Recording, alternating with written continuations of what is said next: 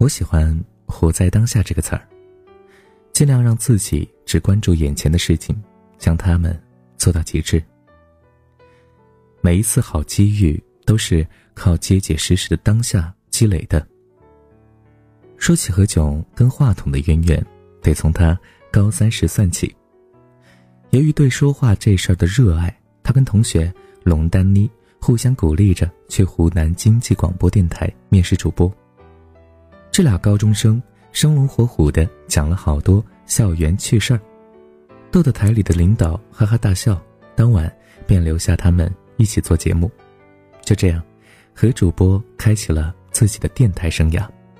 面对着每一周不可控的直播，将他的应变能力锻炼得极强。之后，学霸何炅以优异的成绩被保送到了北京外国语大学阿拉伯语系，每天。刻苦练习绕口的阿拉伯语，使他的舌头愈发灵活，主持功力啊也更加强劲。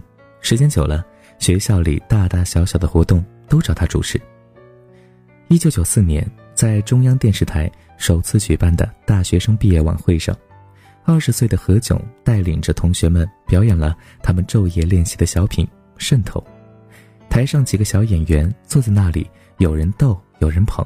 将晚会的气氛烘托得欢乐无比，他还因此啊获得了最佳编剧奖和最佳表演奖，万人瞩目着。央视台的领导像发现了一个宝贝似的，迅速啊把这个能编能导能演的全能型人才收入囊中。进入央视的何炅啊更拼了，他开始给综艺大观写小品，开始做孩子们的好朋友大拇哥，专职做着观众的快乐小精灵。终于，娱乐细胞发达的何炅也被湖南卫视盯上了，台里邀请他来救场当时主持人空缺的节目《快乐大本营》。明确节目定位后，主持人何炅和李湘反复彩排走场，培养这个默契度。终于啊，他们俏皮可爱的主持风格将节目收视率以一发不可收拾之势飙升到台里第一，实现了完美逆袭。于是，观众养成了每周六晚在黄金时间守在电视机旁边的习惯，一家人坐在一起说说笑笑，等着看完《快乐大本营》后满足的睡去。这句“快乐大本营，天天好心情”也是何老师的坚持守护下陪伴了大家近二十年。我们看到的何老师，好像永远精力旺盛，永远热血青春。他喜欢尝试不同的人生角色，不断的挖掘自己的潜力。他当导演拍电影《栀子花开》，三天票房就超过了两个亿。他被马东三顾茅庐邀请主持自己并不擅长的节目类型《奇葩说》，凭着温和的性格和超高的情商，总能啊把剑拔弩张的辩论气氛调节得很和谐。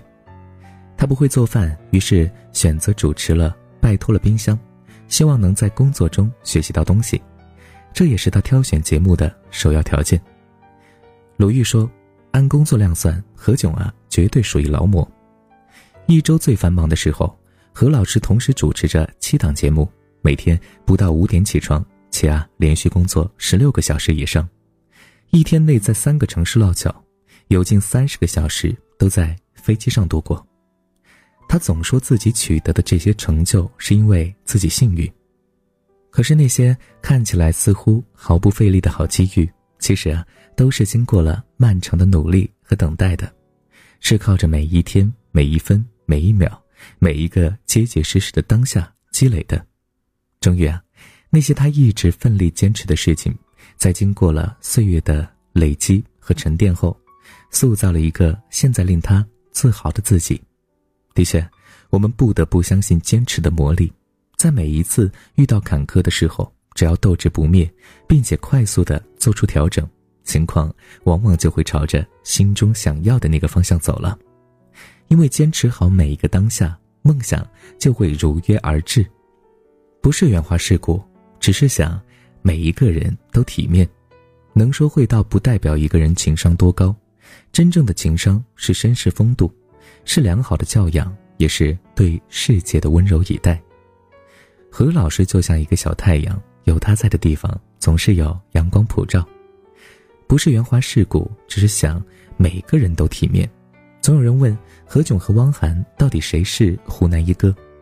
何老师笑着回应：“为什么一定要争个一哥二哥呢？台里又不给我涨薪水。”就这一句短短的回应，不仅幽默地化解了当时有关和汪涵不和的谣言，也表现出了自己不卑不亢的态度。陈赫那期《向往的生活》中，大夏天需要他们顶着烈日在田里摘玉米，陈赫想要偷懒虚报数字。何老师马上机智的劝阻：“还是要规规矩矩的按实际来说，万一导演组他们倒袋子发现了就不好了。”这样的回答既表明了自己不作假的原则，又把自己放到跟陈赫同一战线的立场，是因为怕导演组发现才这么做的。好像什么烫手的问题都难不倒何老师，难怪马东夸赞他情商特别高，那种周到和八面来风。让大家都很舒服。新人不容易，能帮一把是一把。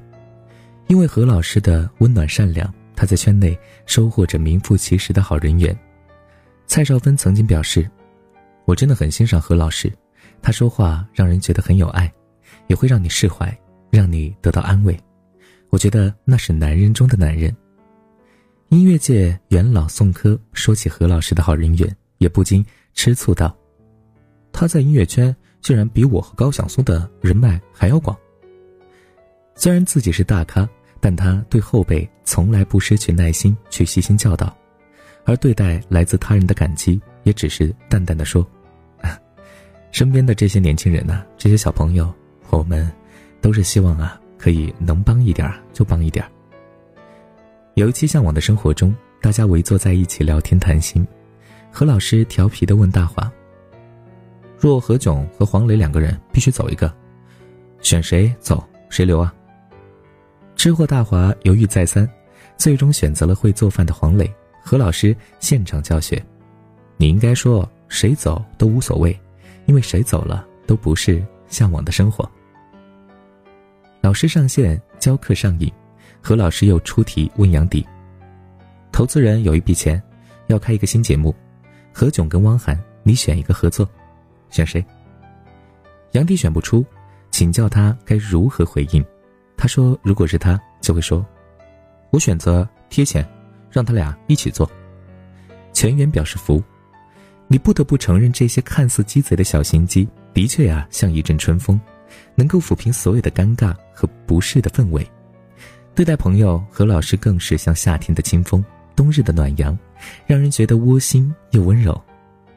李易峰事业低谷时，他陪他谈心，不厌其烦的劝慰。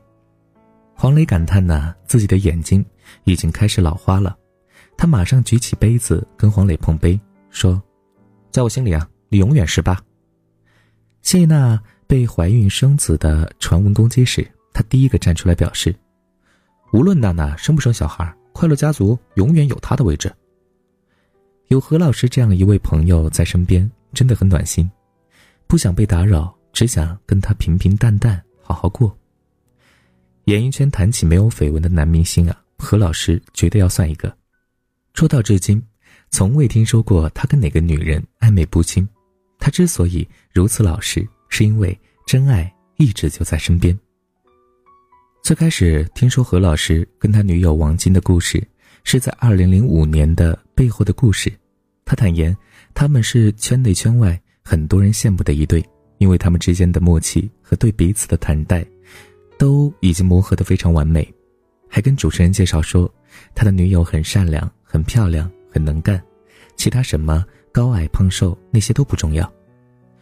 也曾经啊，难得故作高调的秀恩爱，表示我连香香都没有看上，你们就知道我女朋友有多优秀了吧。王晶喜欢过平淡低调的生活。于是啊，何老师选择尊重他，不曝光恋情，还这段感情一份宁静的美好。两个人想就像现在这样，你知道我，我明白你，携手走余生。但我们还是能从何老师嘴里的“只要在北京，不管工作到多晚，我都会回家陪他”，这样甜蜜又朴实的话语中，感受到他们浓浓的爱和彼此对这段感情的依赖。我们喜欢何老师，喜欢他对工作的努力坚持，喜欢他对朋友的温暖照顾，喜欢他对后辈的提携教导，也喜欢他对爱人的尊重爱护。但我们最爱的还是他。出走半生，归来时内心依旧保持着少年的模样。真希望能像何老师一样，做一个能温暖自己，也能温暖他人的小太阳。确实啊，何老师的情商极高啊！从小的时候看《快乐大本营》，直到后来看《向往的生活》，再到看《奇葩说》，他真的可以让身边所有的人都感觉很舒服，也能感觉到一份温暖吧。其实珊妮也是做这个播音主持的，也主持过一些娱乐的一些节目哈。但是呢，真的想要在舞台上面去做到像他那样收放自如，也能够安慰到每一个这个到场的嘉宾，是真的非常难的一件事情。只有自己做过，你才会知道，这也是需要很长的一些经历和一些这个经验，你才能够在舞台上把控的如此之好。当然。其实，对于何老师，珊妮想说的就是，我们要从他的身上学到一些知识吧。就是说，我们要有一些小心机，我们要有情商高，并不代表我们很有心机，或者说人就不好了。其实呢，有心机，有这个呃高情商，其实呢，能够让身边的人更加的舒服，你也能获得更多的朋友。其实温暖呢，并不是说傻傻的、直直的性格就能给别人带来温暖，很多时候，聪明的人。才能够更加给别人带去更多的一些温暖和舒服吧。好了，感谢您的收听，那么今天的节目就是这样了。如果你想听到更多善妮电台的温暖电台节目，可以在微信公众平台搜索“心疼心脏的心疼爱的疼”，或者搜索善妮的微信号“心疼”的全拼加上零八幺八，就可以找到我了。好了，各位小耳朵们，我们今天的节目就是这样了，我们。明天再见，小耳朵们，晚安，想梦见你。，so beautiful so white。这是个季节，我们将离开。难舍的你，害羞的女孩，就像一阵清香，萦绕在我的心怀。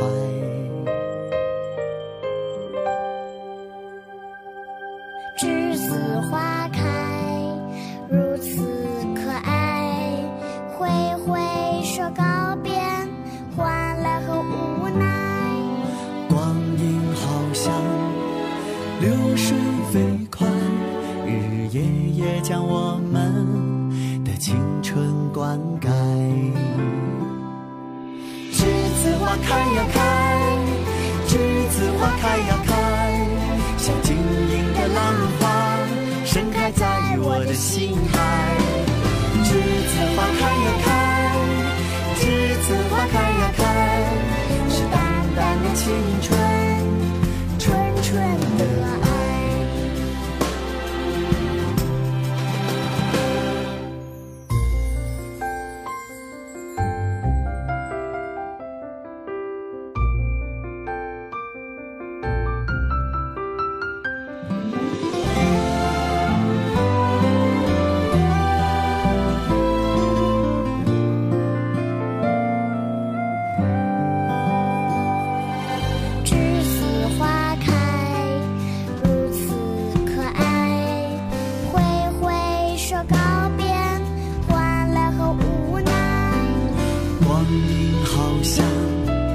流水飞快，日日夜夜将我们的青春灌溉。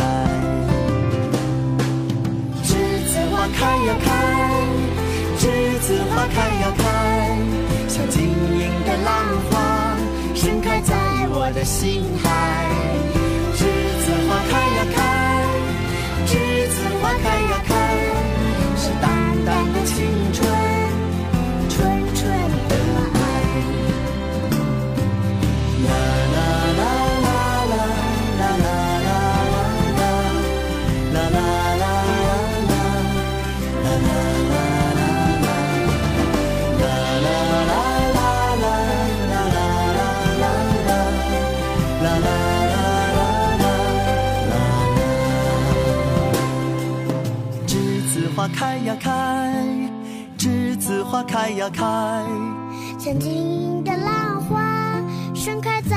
的心海。